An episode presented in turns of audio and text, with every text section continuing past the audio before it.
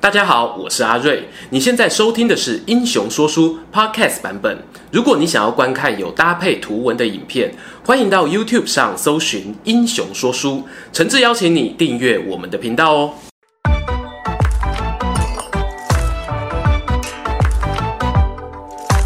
Hello，英雄说书的观众朋友，你们好，我是说书人阿瑞，替大家带来精彩的英雄故事。在我们英雄说书频道开设以来啊，楚汉争霸的英雄人物询问度一直都很高。今天呢，终于要轮到其中一位超人气角色的登场，那就是被汉高祖刘邦誉为是运筹帷幄之中，决胜千里之外，协助他入咸阳、拜项羽、平天下的千里决胜王张良张子房。故事开始之前啊，照惯例的要先跟大家报告哦，这是一支合作影片。要感谢长期支持我们的汉家江湖游戏公司以及品玩帮的赞助。影片推出的时候啊，正好赶上汉家江湖一点二点三的版本更新。除了有新角色红云剑大侠耶律洪入队之外，还有各种全新系统上线。更详细的介绍呢，我会放在影片的结尾，欢迎大家到影片说明文字中下载游戏体验看看喽。很多人跟张良的第一次亲密接触呢，是来自于大文豪苏东坡那一篇被转载分享破万次的《留侯论》。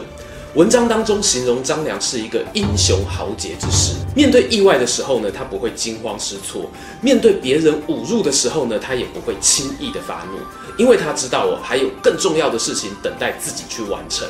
今天呢，我们就带大家来看看到底张良的人生过程当中追寻过哪些重要的事。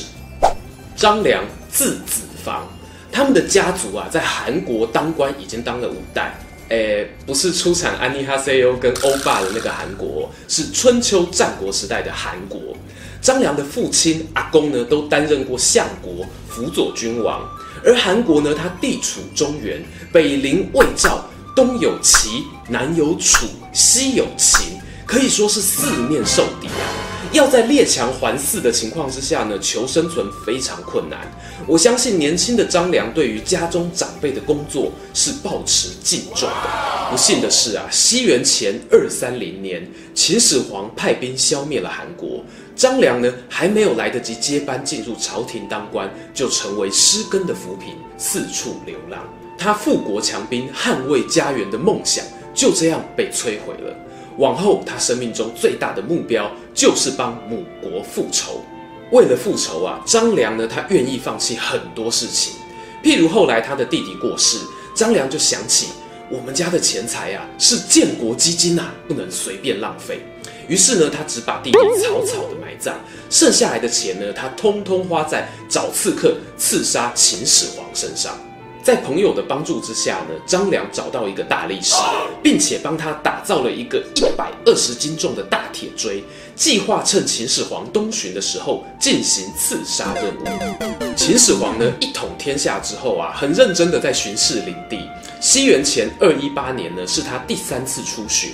而我们张良啊，也很神通广大的得知了皇帝的行车路线将会经过博浪沙这个地方，他就和大力士呢在路旁埋伏等待。然而呢，张良啊，他是只知其一不知其二。秦始皇啊，他知道自己消灭六国之后呢，结下了不少仇家，因此对于预防刺客这件事情呢，可是有完美的防范 SOP。话说这一天。张良和大力士做好了迷彩伪装，躲在路旁迎接秦始皇的军队。只见到哦，路的那一头黄沙滚滚，豪华的黑头车呢排成一条长龙，缓缓地驶了过来。哎，对，今嘛是被肯多几台车啊！张良呢，他看着好几辆车都装饰华丽，很像是秦始皇的御驾。可是自己呢，只有打造一枚铁锥，只有一次机会，到底该丢哪一辆车才好呢？眼看车子越开越近，他和大力士两个人的掌心都在冒汗。啊，进菜啦！大力士呢，奋力的把铁锥丢向最接近的一辆车，车子应声碎成两半，车上的乘客啊也一命呜呼。只可惜那个人并不是秦始皇。史记》的作者司马迁呢，他曾经形容张良啊是样貌清秀如女子，可是呢内心有血性的热血男儿。我们可以从他不惜家产、不计后果去刺杀秦始皇的行动啊，充分证明了这一点。可是呢，想要成就大事，光凭冲动的个性是不够的。话说，在张良的行刺行动失败过后呢，秦始皇下令全国追捕刺客，张良啊，只得被迫改名换姓，隐居在下邳这个地方。同时呢，张良也在这里遇见了影响他未来职涯的重要人物黄石老人。这一段故事呢，我相信很多人都听过。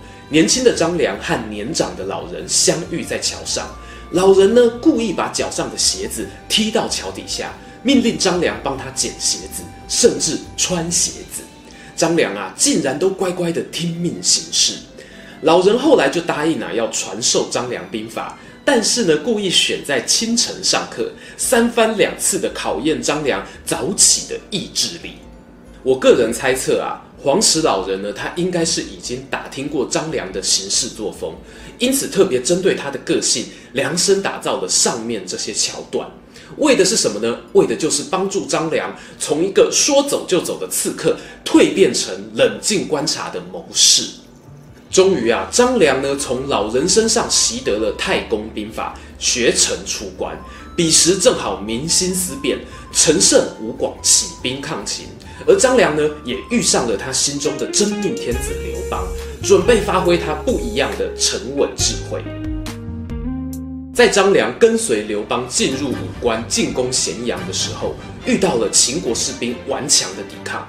原本刘邦打算带两万人跟对方硬碰硬决斗，张良啊立刻阻止。他献上一条虚诱掩杀之计。首先呢，他安排主力部队坚守阵地，只派出少量的士兵到前线的高地扎营，但是却设立了大量的炉灶、旗帜，佯装成大军压境的模样。另一方面呢，张良打听到敌军的大将啊出身市井，喜欢金银财宝，派人呢以重金挖角。对方啊担心寡不敌众呢，必定投降。秦势呢果然如张良所预料的发展，秦军投降了，而且呢他们还主动提议要和刘邦联合进攻秦国的首都咸阳。刘邦啊正要点头同意，张良呢又开口阻止了。他表示哦。敌军现在投降是将领的意愿，他手下士兵不一定愿意啊。不如我们趁他们松懈之际，一举攻破，以绝后患。刘邦呢，听从了张良的计谋，趁势扫荡已经投降的秦军，最后顺利攻入咸阳。残酷的战争结束之后啊，不知道又添了多少冤魂。但是此刻呢，张良体内流动的是冰冷的军师之血。除了行军打仗一流之外呢，张良对于战略规划也很有一套。刘邦在攻下咸阳之后啊，一度以为天下太平，自己可以安心享乐。殊不知呢，他的宿命敌手项羽正虎视眈眈地准备带兵来袭。张良呢，是从项羽的手下项伯那得知消息。过去啊，他在逃避秦始皇的通缉时，两人曾经相依为命，称得上是患难知己。原本项伯呢力劝张良自己逃离，但是啊，张良心中或许是触动了那一份年轻时的热血，他决定再劝刘邦一次。刘邦若是不听呢，那是自取灭亡，天意如此。于是张良对刘邦谏言，表示自己即将离开，返回韩国的旧地盘，辅佐新韩王。在这个时间点，刘邦，你有把握可以击败项羽吗？刘邦摇摇头。既然没有把握击败项羽，这个时候我们能做的就是谦卑、谦卑再谦卑，把咸阳让给项羽吧。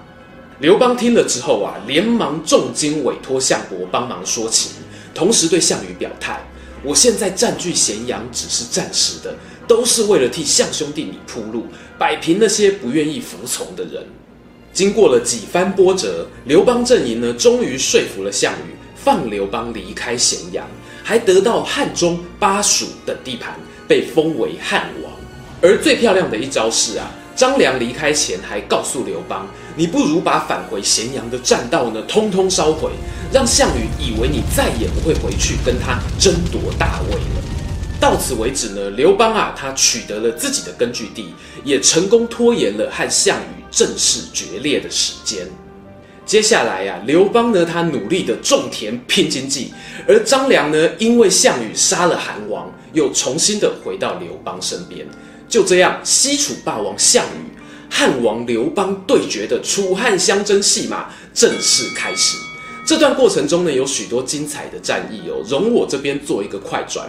不过其中有一个重要的转捩点，当属项羽他包围荥阳之时，刘邦的军队啊被切断补，粮食短缺，一度想要割让荥阳以西和项羽二分天下。同时，刘邦呢又想要听从谋士利益姬的建议，分封过去六国的后裔为王，希望借此呢再次延缓项羽的攻势。但这一次啊，张良呢可不允许刘邦这么懦弱了。